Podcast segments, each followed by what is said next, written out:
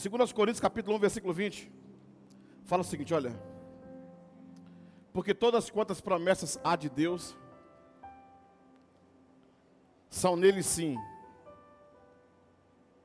E por ele o amém. Para a glória de Deus por nós. Vou ler novamente? Porque todas quantas promessas há de Deus, são nele sim, e por ele o amém, para a glória de Deus por nós. Amém? A Bíblia fala o seguinte: olha, que todas quantas as promessas, todas as promessas que nos foram feitas, estão em Deus. Fala comigo. Todas as promessas. Fala comigo. Todas as promessas. Fala para eu ouvir. Todas as promessas que foram feitas para mim estão em Deus. E ele diz sim. Ó, ele mesmo disse sim. E por ele nós dizemos amém. Então, quando Deus te faz uma promessa, ele mesmo diz sim. E o nosso papel é dizer amém. Então, todas quantas promessas Deus te fez, já estão nele. E ele diz sim. Ele diz, vai cumprir.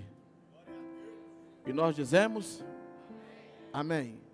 E quando a gente diz amém, a Bíblia fala que esse amém é para própria glória de, de, de Deus, através de nós. Então, ele faz as promessas, põe as promessas nele, e ele diz: Sim, eu topo. Nós dizemos amém. Quando ela se cumpre, a glória é dele através de nós. Então, se alguém disser para você que o que Deus te prometeu não vai cumprir, você fala com ele, mas ele já disse sim. Fala, mas ele já disse sim. Falei. E aí é, é muito importante você entender quando ele faz isso, ele faz baseado em quem ele é e não em quem nós somos. Porque, para variar, nós nem merecemos ser abençoados. Mas ele amou a gente e decidiu fazer promessa, e ele mesmo disse sim. E nós dissemos: a glória vai ser dele, através de. Ficou fácil entender, né, irmãos? Fala, ele faz a promessa e está nele. E ele diz: Nós dissemos, a glória será de quem? Através de nós. Então, todas as vezes que uma promessa se cumprir em você, a glória é dele. E isso aconteceu porque ele disse: Sim, eu não sou Deus, mas eu falo para a sua promessa hoje, sim, vai dar certo. Diz amém. É, é, o amém, é o amém, é o amém que determina. O amém é a chave, irmãos. Hã? Sabe o que é amém? Amém é Ele mesmo.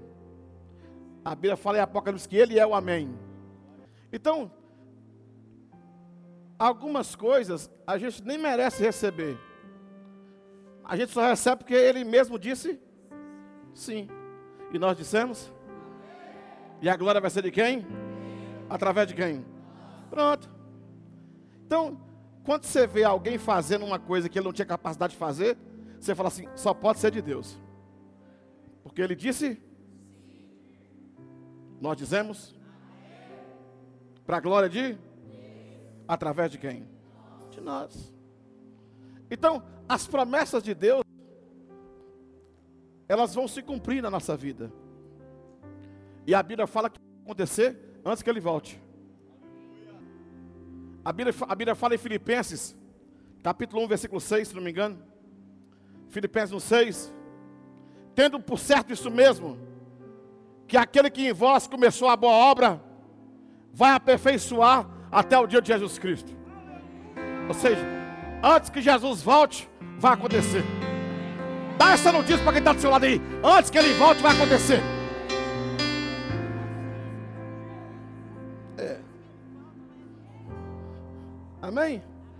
Então, assim, quando, quando eu te fizer uma promessa, quando Deus te fizer uma promessa, você pega rápido e fala assim: Amém! Deus abençoe a sua casa.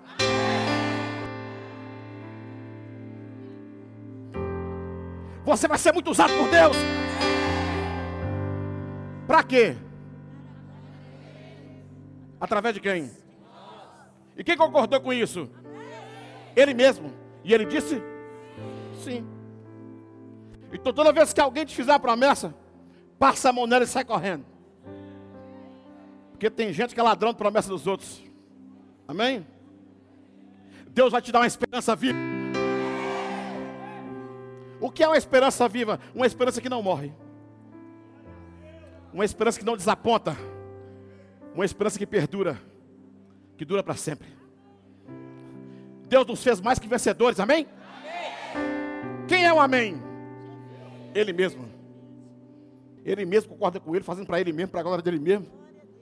Só para a gente ter uma promessa. Mas eu quero dizer para vocês o seguinte: tem, tem um texto em Provérbios que tem a ver com isso, eu quero ministrar para vocês, Provérbios 3. Provérbios 3, versículo 5. Deixa eu falar para você uma coisa aqui. Você nunca vai poder fazer nada sem Deus. Nunca. Nunca. Deus é a razão da nossa vida e sem Ele nós não podemos fazer nada. Louco é o homem que acha que pode realizar um sonho sem Ele. Um dia eu falei esse, um dia eu falei na pregação disse o seguinte, olha, se você tem um sonho que acha que pode fazer sozinho, não é um sonho, é um pesadelo. Porque sem mim nada podeis fazer. Se você tem um sonho que você mesmo pode realizar, não é um sonho, é um pesadelo. Porque todo grande sonho, todo sonho que Deus sonhou para você, só Ele pode te ajudar a fazer. Tem, tem, tem uma música que eu gosto muito, é, Eu Preciso de Você. Ana vai cantar só um pedacinho dela para você escutar aí. É muito bonita essa música. Eu, eu, eu escuto ela tem uns 20 anos.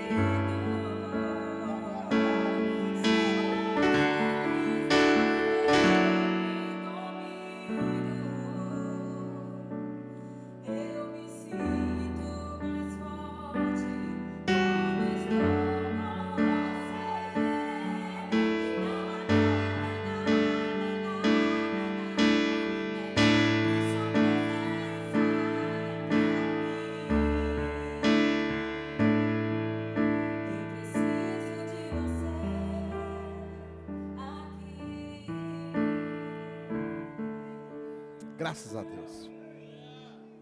Vocês gostaram? Tem 20 anos que eu escuto. Eu falo com você que os trem velho que é bom, você não acredita? Provérbios 3, versículo 5 em diante, até o versículo 11. Vou ler com vocês.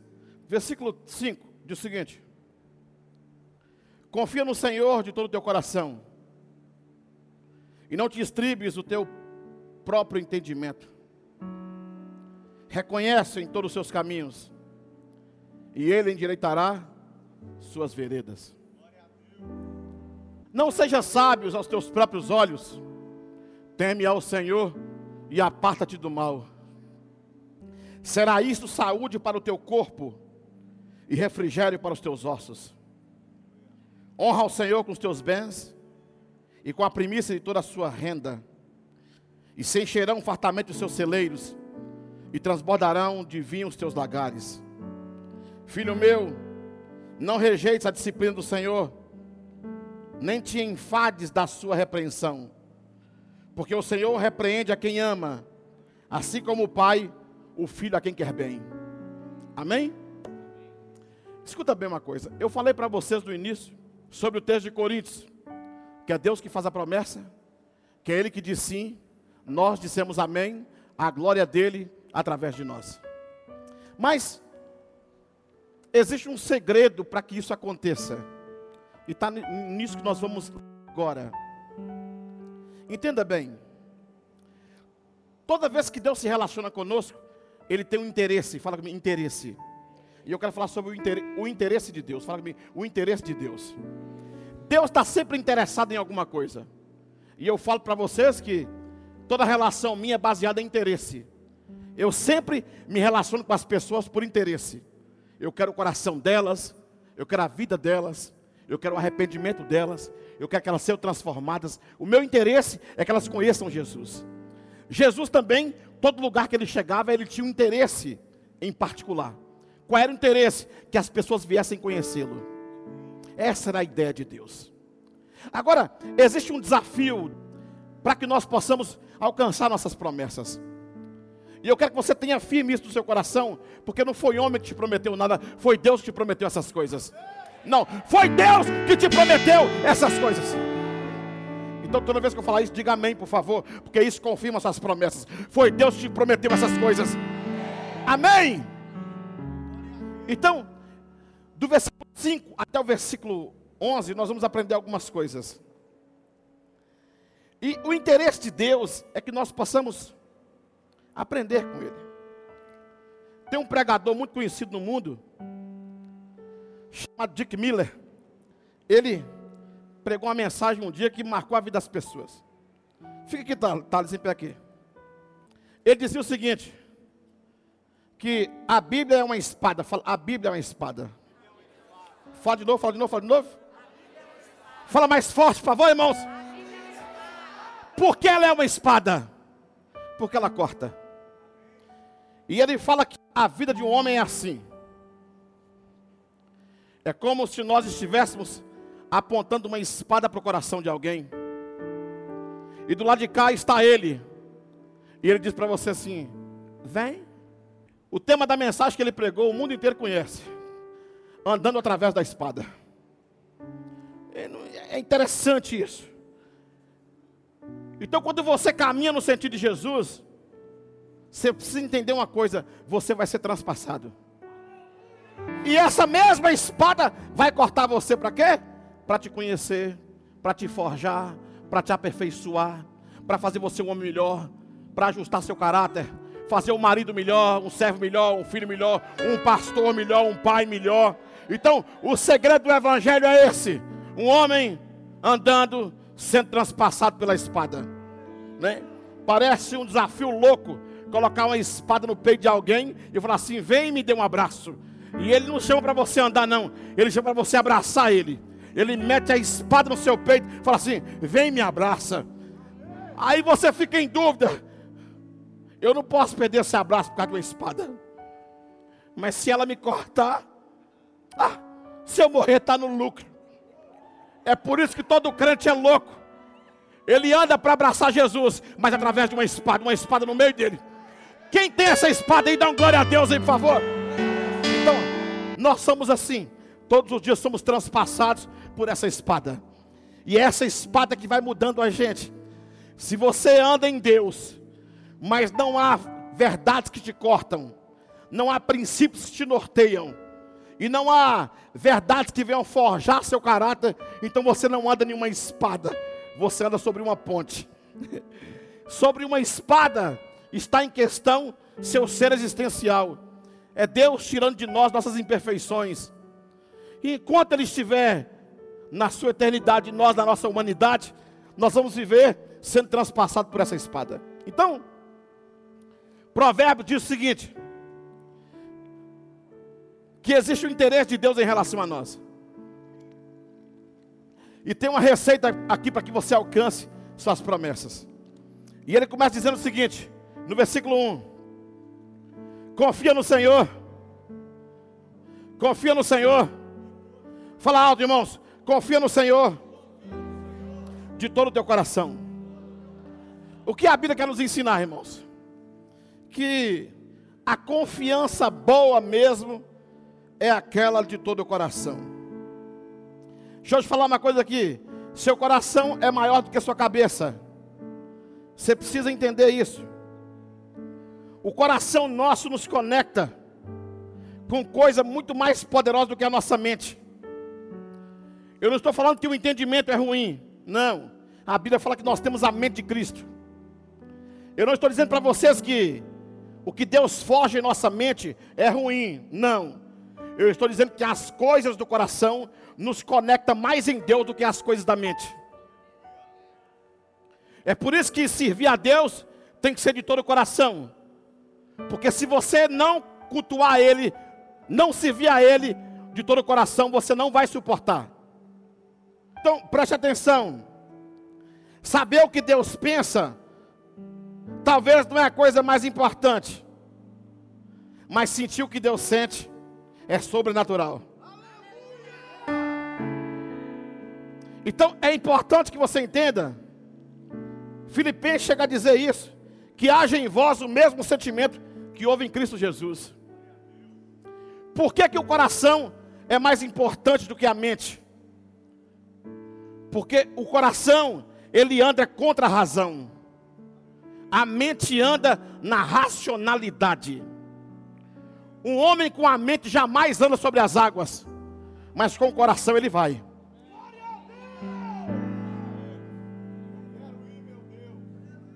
Quem está me compreendendo diz amém. As loucuras das revelações entram no coração e não na mente. A informação está aqui, mas o que impulsiona você é a paixão. A Bíblia fala que o que fez Pedro pular na água ir ao encontro de Jesus foi o coração dele. Porque alguns ouviram Jesus chamar, mas quem pula é quem vai de todo coração. Alguns mergulhos que você vai dar, você vai dar por causa do coração, não por causa da razão. Porque a razão diz não, mas o coração que eu estou contigo. Quem está me entendendo diz amém. A fé vem do coração. É por isso que o coração tem que ser guardado. Eu quero que você entenda o seguinte: a mente é fundamental para forjar os princípios, mas é o coração que te funciona para uma vida sobrenatural. O coração é o contraditório da razão, porque a paixão diz vai, a razão diz não dá certo. É importante que você entenda uma coisa, irmãos: existe um lugar para a mente e existe um lugar para o coração. E quando a Bíblia diz que você precisa servir a Ele de todo o coração, Ele está dizendo o seguinte: que a relação com Deus, no nosso entendimento, vai ampliando nossa forma de pensar. Mas nem tudo pode ser entendido. Então, na medida que Deus vai revelando as coisas para a igreja, o entendimento da gente vai, vai, vai expandindo. O que Benjamin sabe hoje não tem nada a ver com o que ele sabia cinco anos atrás. Seu entendimento foi expandido. Mas nem vamos viver pode ser entendido. Então tem coisas que sua razão não vai te explicar. Você vai ter que dar um mergulho baseado naquilo que seu coração está sentindo.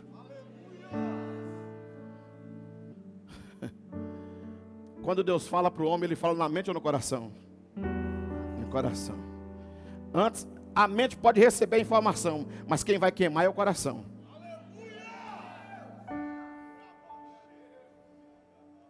Vocês estão me entendendo? Então, o que Deus está querendo dizer é o seguinte: nesse tempo que nós vamos viver, Deus precisa de uma igreja que sirva a Ele, que viva para Ele de todo o seu coração. Por quê, irmãos? Tudo aquilo que o seu coração não se rende, não há entrega. Talvez você tenha Deus na mente, mas não tem no coração. Vocês conhecem gente assim? Tem gente que fala o seguinte: eu já li a Bíblia sete vezes, mas não foi transformado, porque o coração não foi incendiado ainda. Jeremias quis parar, e a Bíblia fala que de uma hora para outra seu coração começou a queimar. E a Bíblia diz que um versículo antes ele estava falando assim: Eu vou, nunca mais vou profetizar, vou deixar esse povo de lado. Daqui a pouco entrou um fogo no seu coração. Ó, Jeremias profetizando de novo. Nosso coração anda em um ambiente irracional. Ele pode receber controle mental. Mas quando é uma paixão ardente por Cristo, nada pode controlar um coração incendiado, irmãos. A razão disse que não precisa a gente gritar para Deus escutar. Mas o coração fala assim: grite com sua paixão, grite com tudo que você tem, Fala. Pelo amor de Deus, quem pode dar um glória a Deus aqui nessa noite? Dá um glória a Deus aí.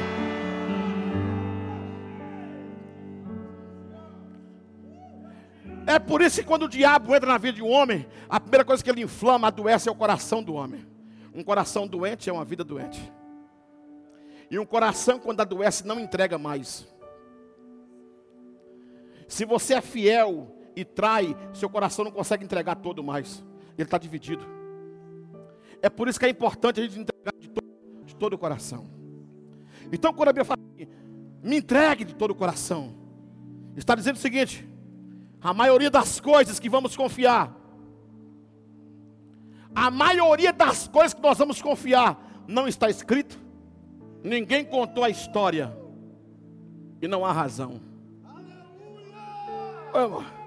Só gente doido, para quinta-feira, cansado do serviço, vem ver um gordo pregar. Mas o problema não é o gordo. O problema é que Deus está nesse lugar, irmãos. E a única coisa que faz um homem correr através de uma espada é um coração flamejando de amor. Quem, quem tem um coração que queima, dá um amém, dá um amém, dá um amém. Nessa nova jornada nossa, nós precisamos ter um coração que queima. A primeira coisa que esfria em você não é a mente, é o coração. Inclusive a mente muda porque o coração esfriou. Aí o coração começa a mandar impulsos para a mente. Não era como eu pensava, não era como eu imaginava. E a mente começa a criar os conceitos começa a criar fortalezas para que o coração também se entristeça. Mas hoje Deus vai renovar seu coração. Eu estou dizendo que hoje Deus vai renovar.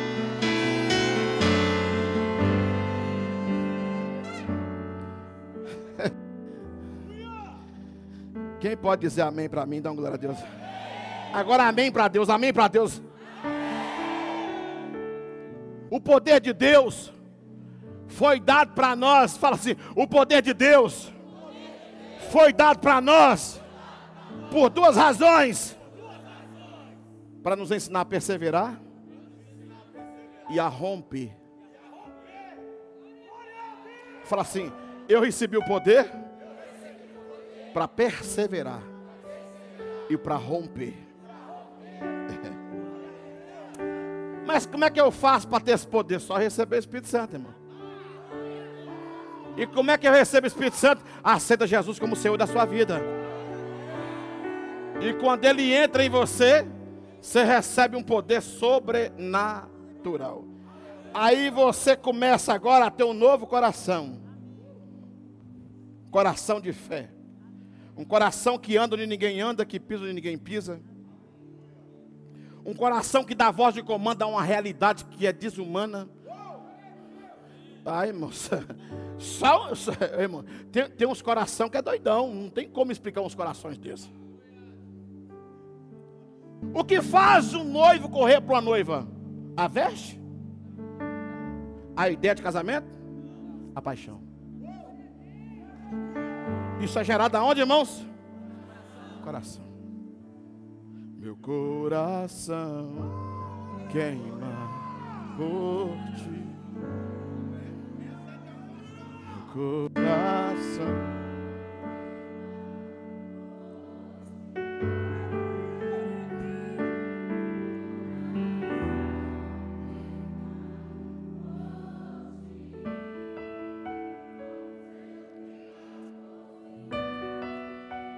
Fala assim: meu coração é todo teu. Quero que você fale.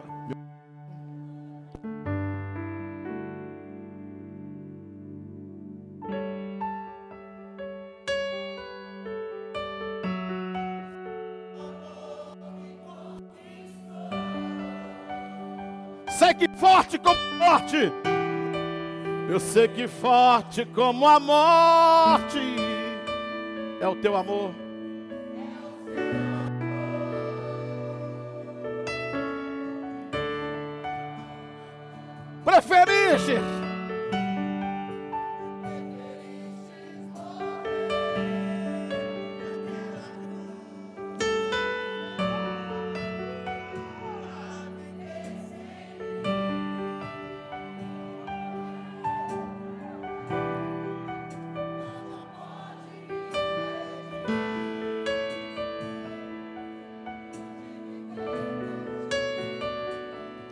Escuta bem. Para que serve a perseverança? Estou falando do coração ainda. A perseverança serve para quando as coisas acontecerem da forma que nós não esperávamos.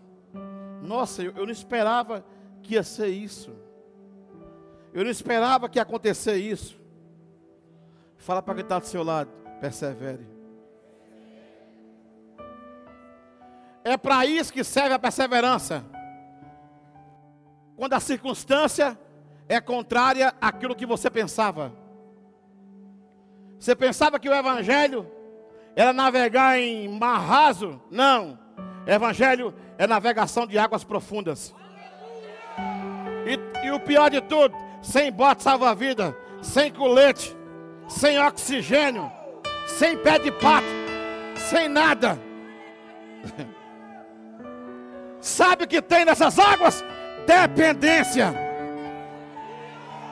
E quando você estiver em Deus, você não vai afundar. Você não vai afundar.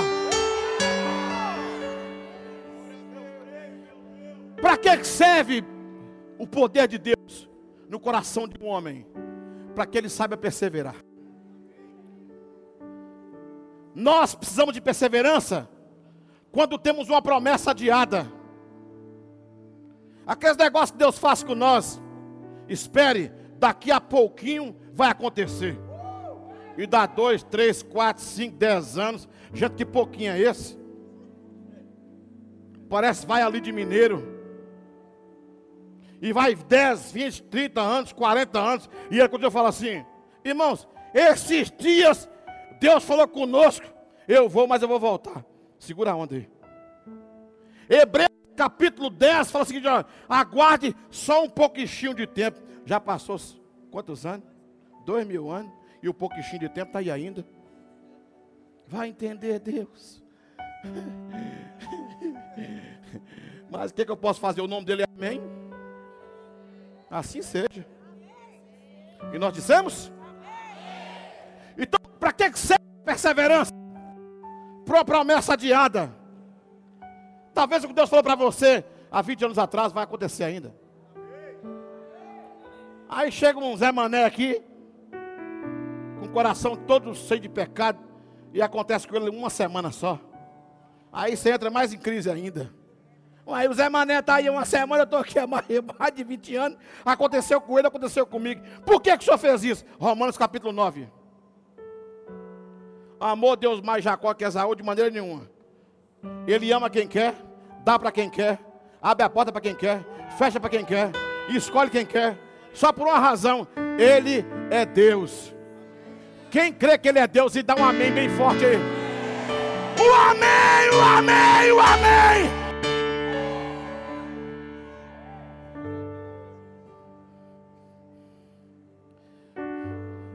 Quando o que você espera não acontece, você precisa esperar até romper. Amém? Vamos para a segunda parte do versículo? Versículo 5. A Bíblia, minha Bíblia fala assim: ó, não te estribes em teu próprio entendimento. Confia no Senhor de todo teu coração e não te estribes. É como uma muleta. O cara quando está usando muleta, ele não confia nas pernas dele não. Ele confia na muleta. Se tirar a muleta, ele cai. Seu entendimento não pode te levar a lugar nenhum. Porque a fé é uma loucura.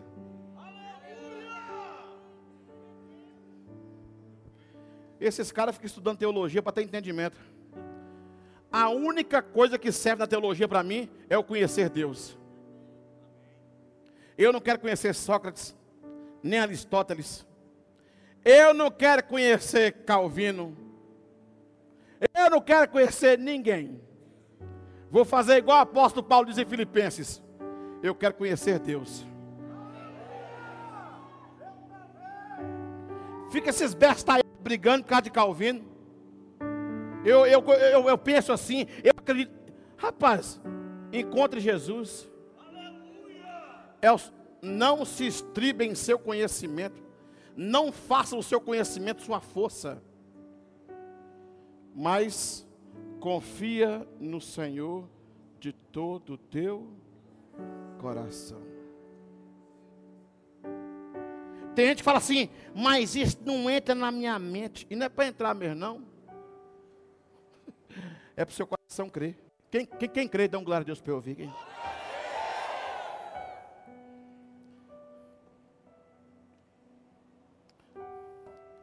Escuta bem. Toda vez que o conhecimento do homem aumenta, ele passa a viver um evangelho sem riscos. Porque quanto mais entendimento tem, cabeção, que é muito inteligente, que conhece tudo de Bíblia, quanto mais entendimento esse cara tem, menos riscos ele corre. E o evangelho é uma corrida de risco. Você começa com duas pernas. Mas no meio da história, sabe o que Jesus fala? Se seu olho te faz pecar, arranca um. Vai correndo com suas pernas. Se quebrar uma, chega no final, mesmo que tateando. Eu sei como é que eu vou começar. Eu não sei como eu vou terminar. Eu sei que Filipe terminou sem cabeça. Ih, tá lascado. Filipe terminou sem? Pedro de cabeça? E Estevão? Pedrejado. A forma que você começa, você até entende. Mas a forma que você morre, só o coração explica. Não dá para explicar um homem tomando e cantando a música. Eis que vejo os céus abertos.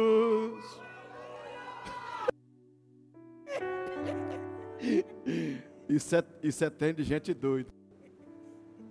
Fala para quem está assado, meu coração vai queimar. Eu não estou aqui, quero que você entenda bem isso. Eu não estou aqui para satisfazer seus desejos mentais e nem sua perspectiva humana. Eu te ofereço uma loucura e uma cruz e um coração incendiado. Quem quer esse negócio, dá um glória a Deus bem alto para eu ouvir. Mas eu não entendo, depois nós vivemos para o Evangelho, as coisas ficam mais difíceis. Deixa eu dar notícia, vai ficar mais. Mas, mas, é, mas deixa eu falar para você uma coisa aqui, deixa eu falar para você uma coisa aqui. Quem diz que a dificuldade é a ausência de paz? Quem disse que prisões é a ausência de alegria? Vocês não estão entendendo nada do Evangelho. Aí fica aí, tem uma frustração, vou desistir. Não aconteceu do jeito que eu queria, vou desistir. Ah, irmão, a cela está aberta. Pode sair. Pastor Cleo pregou isso aqui domingo. Pode sair.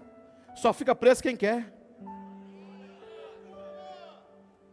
Fala para quem está falando, a cela está aberta. É. Tá bom para você não? Fazer o quê? Mas se você ficar, você vai ressuscitar hoje.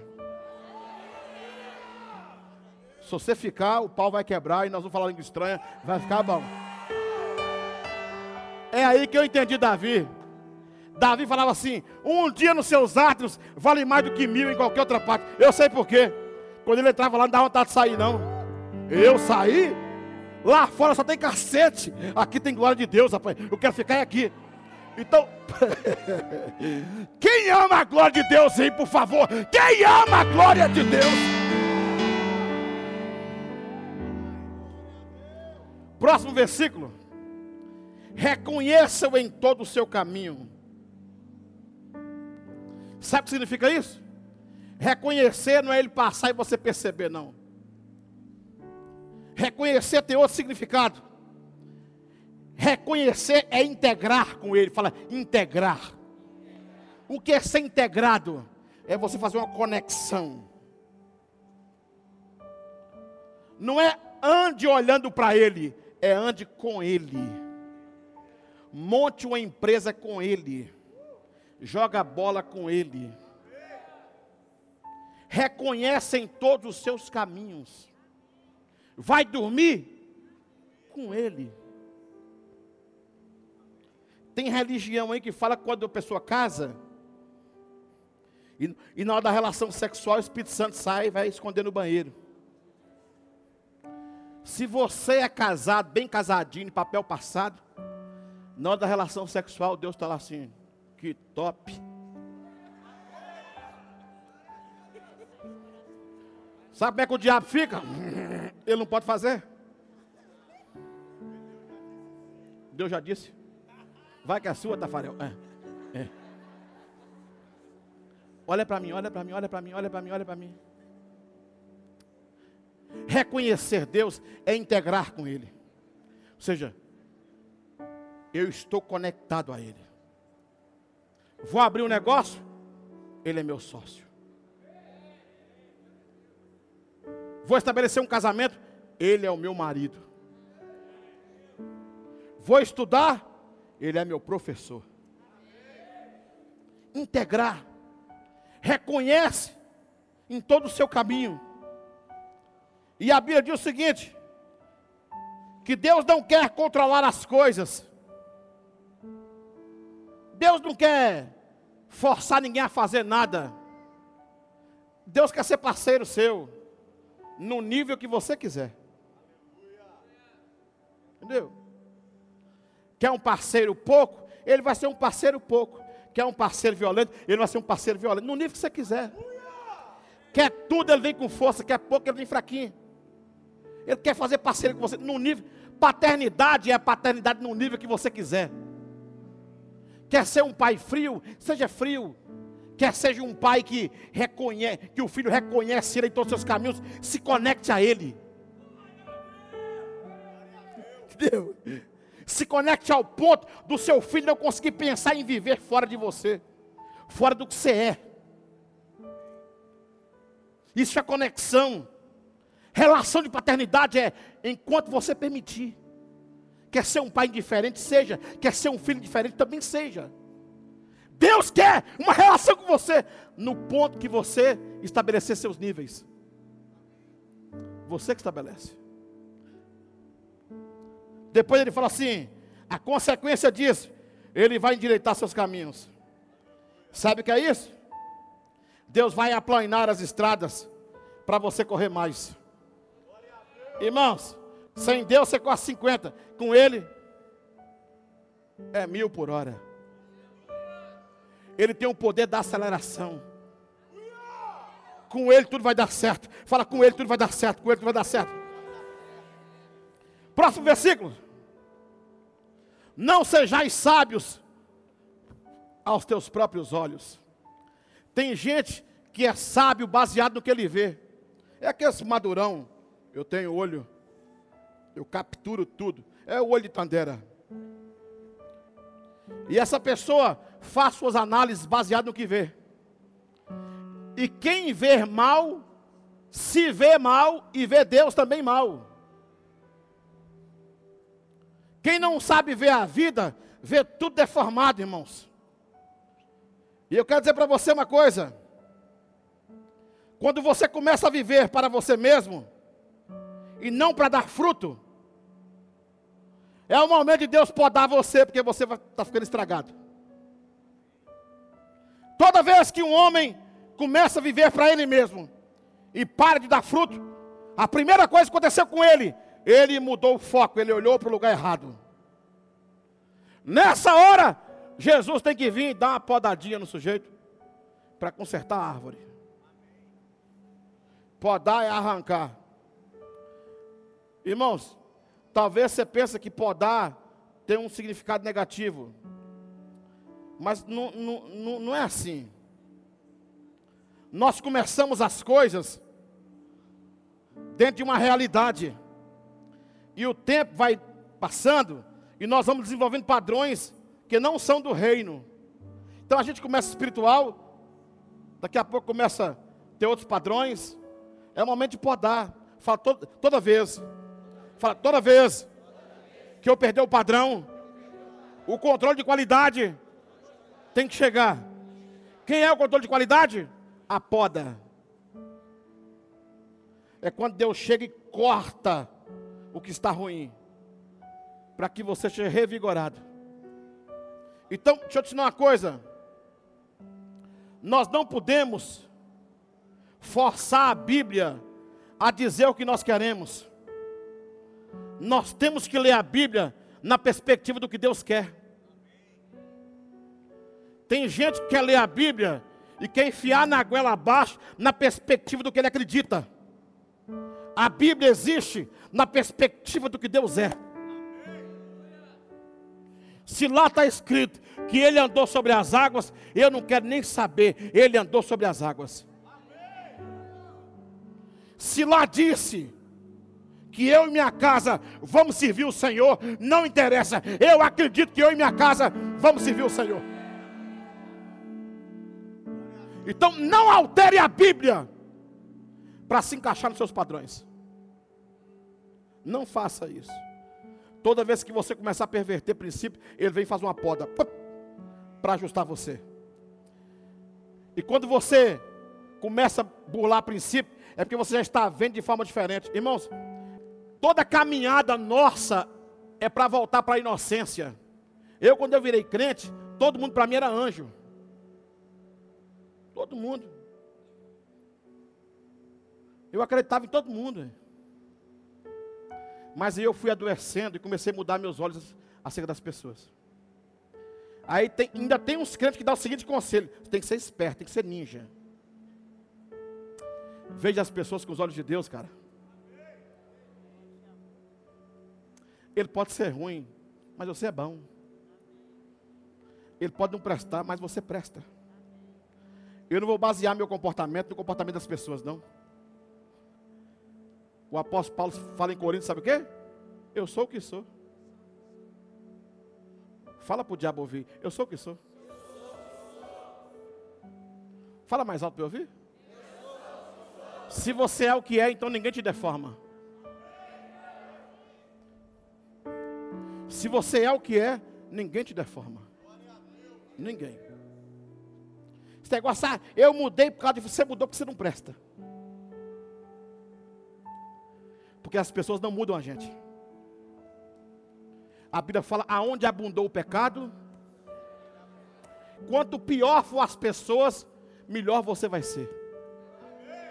Quando elas se tornarem mais ruins, você vai se tornar melhor ainda. Quando eles forem mais desobedientes, você vai ser mais obediente. Sabe por quê, irmãos? Porque você não vai mudar seu padrão. Então o problema é que quando você vê mal, até Deus você vê mal. Eu lembro de Mateus 25, na parábola dos talentos.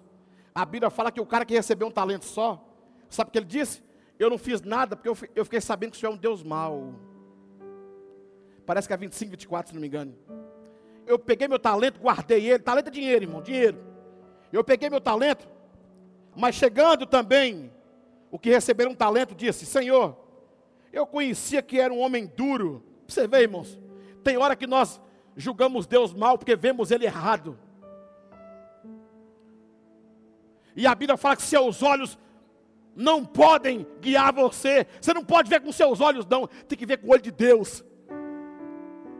Eu fiquei sabendo que o Senhor era um homem duro, que ceifa onde não semeastes, e ajudas onde não espalhastes.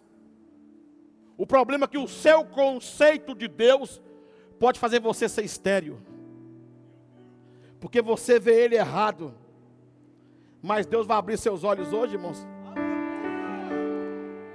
Provérbios 3. Não sejais sábios aos teus próprios olhos. A partir de hoje, minha sabedoria não vão vir dos meus olhos. Depois, será isto saúde para o teu corpo e refrigério para os teus ossos. Deixa eu falar uma coisa para você. O temor vai trazer para você uma necessidade de se aproximar mais de Deus. Quando você tem temor de Deus, a vontade que você tem é estar mais perto dele, andar mais com ele. O próximo versículo diz o seguinte: Honra ao Senhor com a tua fazenda e com as primícias de toda a tua renda. Vou explicar isso para você. Quer que você entenda isso hoje? Você tem responsabilidade de cuidar daquilo que Deus te dá. Filho, salário, empresa, vida. Toda vez que você coloca Deus em primeiro lugar, Ele te faz uma promessa. A Bíblia fala o seguinte: olha, quando eu honro a Ele com os meus bens, e eu pego a primeira parte da minha renda e dou para Ele, olha a consequência.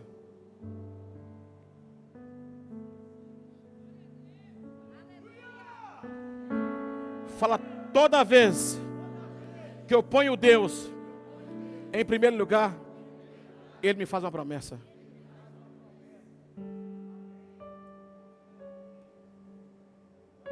E eu quero que você entenda o seguinte: não querer mais, enquanto poderíamos ter, é egoísmo. Deixa eu explicar por quê. Às vezes, nós restringimos fazer o que está em nosso coração, porque nós não queremos mais. Deixa eu explicar. Quem aqui já viu uma situação de miséria e já falou assim: Ô oh Deus, levanta um homem rico para mudar essa situação? Quem já falou isso aqui? Porque esse rico não pode ser você?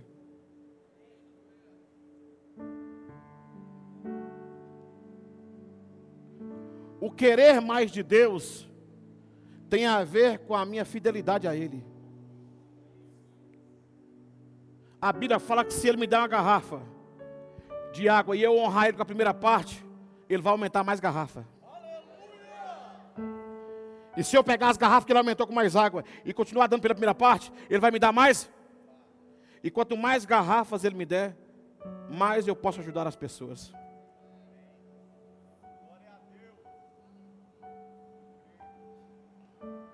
Nós já temos a semente de mudar as coisas.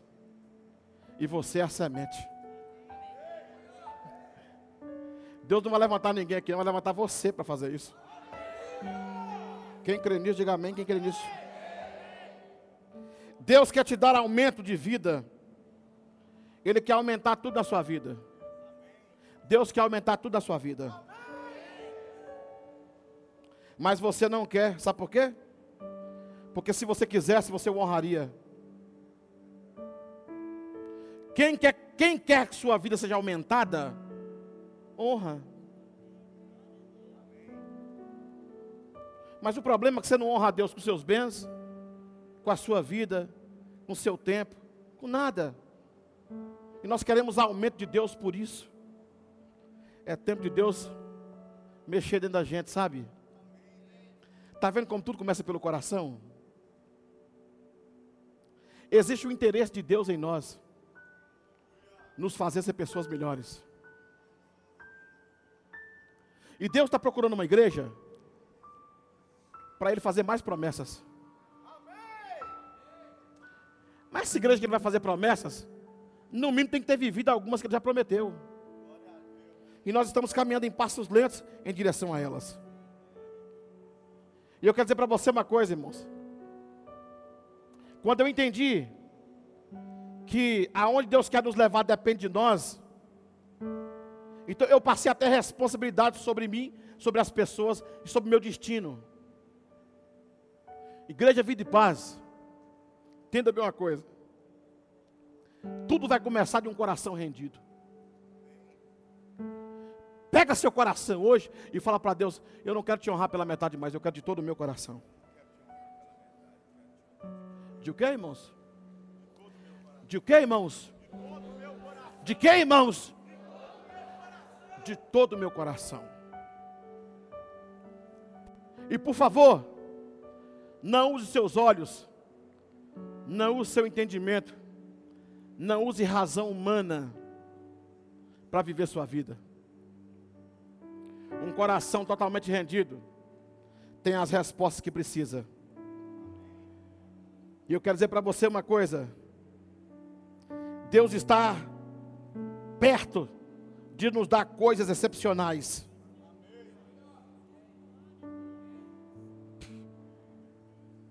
Deus está perto de nos dar coisas excepcionais. Mas eu quero dizer para você uma coisa: nós vamos ter que caminhar na direção dessa espada. E ela vai nos cortando e nos tornando melhor. Nos cortando e nos forjando. Nos cortando e nos tratando. E nós gritando amém. Graças a Deus. Louvado seja o nome do Senhor. Agora, o importante disso tudo não é os cortes que essa espada vai te dar, é o abraço final.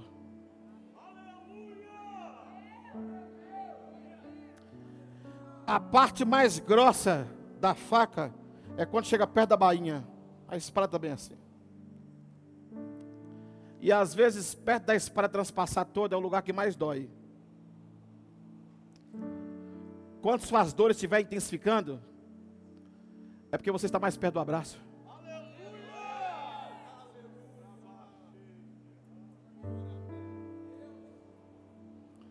E o legal é que depois que ele te abraça, te anestesia. Aí você passa a correr com a espada no peito. E ninguém entende como o crente corre com a espada no peito. E quando você começar a correr com a espada no peito, ela vai discernir suas intenções. O que é da carne, o que é da alma e o que é do espírito. E a Bíblia fala que ela vai fazer isso só para Deus te dar o fim que você precisa. Essa espada é importante para que a gente não confunda o que é carne, o que é alma e o que é espírito. Tem hora que nós estamos culpando coisas espirituais como se fosse da carne. Tem hora que nós culpamos coisas carnais que são espirituais. Nós não sabemos discernir essas coisas. Tem hora que nós culpamos o diabo e o maior culpado somos nós.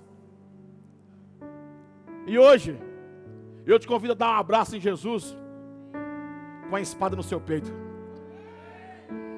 Eu não sei se você já foi anestesiado, mas se não foi, vai ser hoje em nome de Jesus. E você vai descobrir como é gostoso viver nessa dimensão, mas com o coração entregue. Porque se você não tiver com seu coração rendido, toda vez que você olhar para essa espada, você vai falar assim: não, isso aqui, isso aqui não, está fora do lugar. Eu não preciso sentir essa dor. A vida não é tão dolorosa assim. Um pastor um dia quase entrou na minha mente. E ele falou para mim assim: rapaz, se o evangelho tem Cristo, então ele não tem dor, não. Eu falei, é verdade. Olha o cara arrancando minha espada. Quando eu dei por si,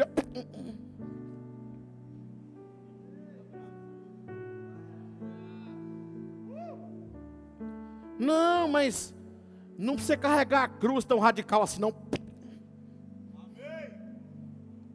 Não, esse negócio de Lucas 14, deixar pai e mãe por amor a mim, não, não, não, não deixa, não, não deixa a aqui, não. Não tem como suavizar a dor. Mas tem como Jesus assumir essa dor com você.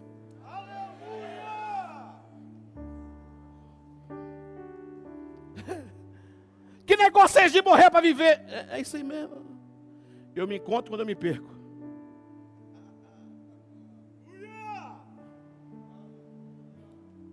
Eu sou maior quando sou menor. Eu sou honrado quando dou a outra face.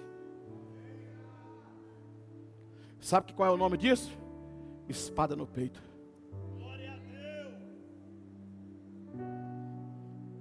Segura a sua aí e fala para o diabo, ela vai ficar aqui.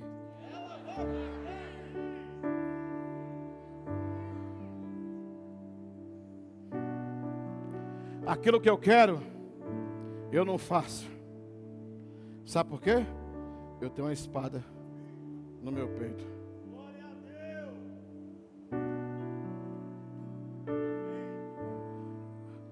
Confia no Senhor de todo o seu coração. Fala, eu não vou desistir. Fala forte para eu ouvir, fala para mim forte. Eu não vou desistir. Quando a dor intensificar, é um sinal de que você está perto do abraço.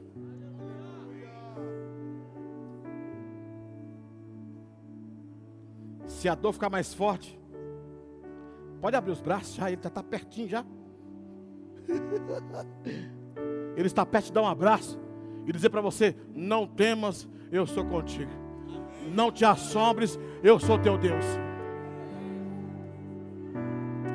E se o diabo deformou sua mente, eu peço, Deus, essa noite que reconstrua ela.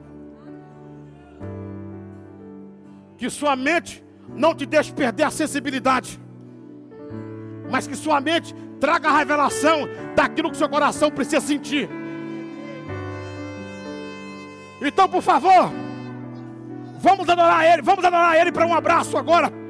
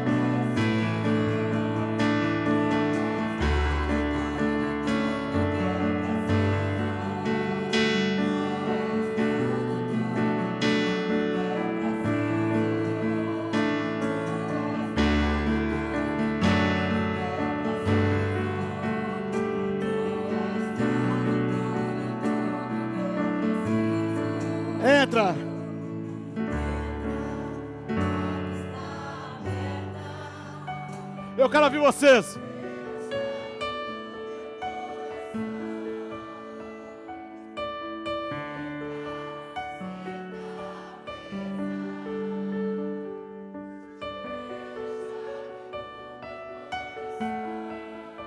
Ó oh, meu Pai.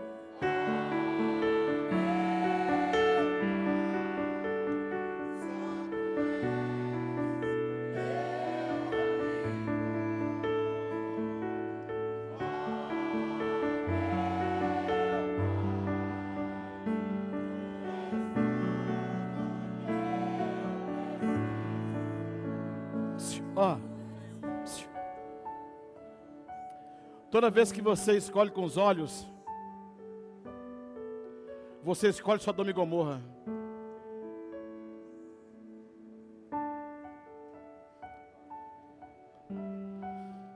Mas quando você vê com os olhos de Deus, você fala como João. Eu vi um trono.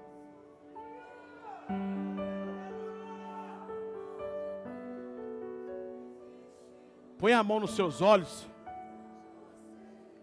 Me faça ver com seus olhos.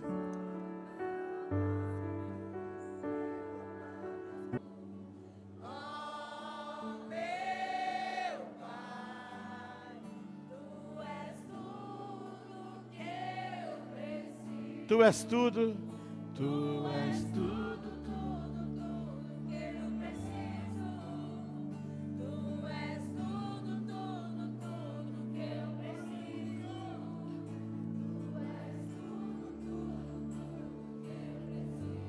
Eu quero que você olhe para a sua vida agora.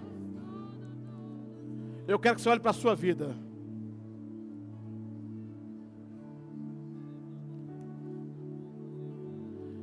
E se a sua vida não é a vida que Deus vê, você vai falar assim: Eu quero me ver como o Senhor me vê, Pai.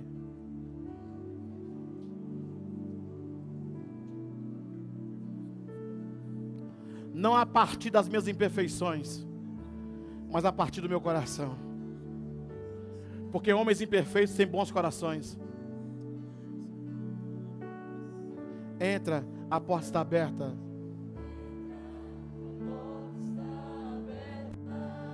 Te dei. Entra.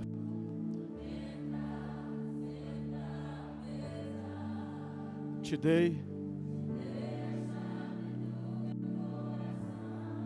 Ó oh, meu Pai, só Tu és. Ó oh, meu Pai,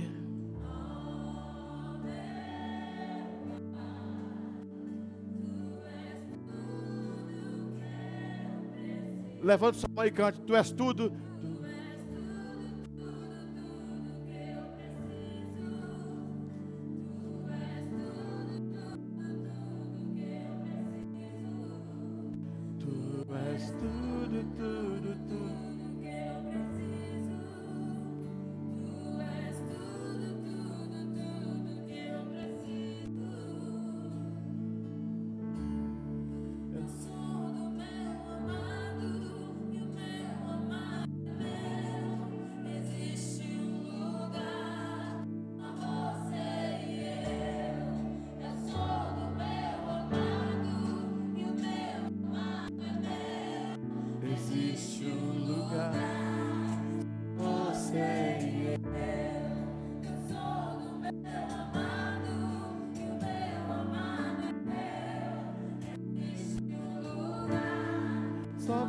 Namaste.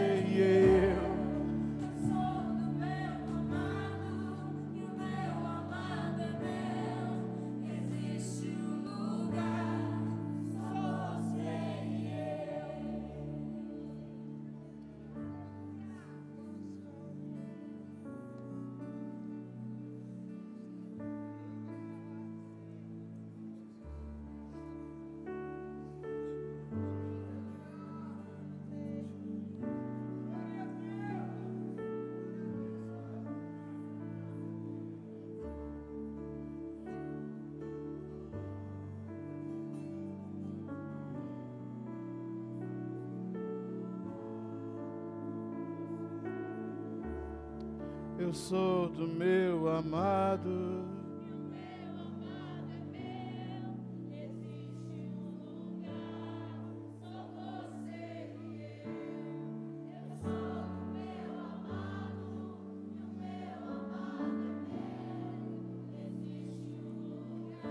Fala para ele assim, ó.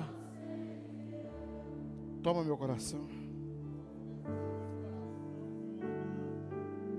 Eu aceito sua espada. Toma meu coração. Agora me dá um abraço, Senhor.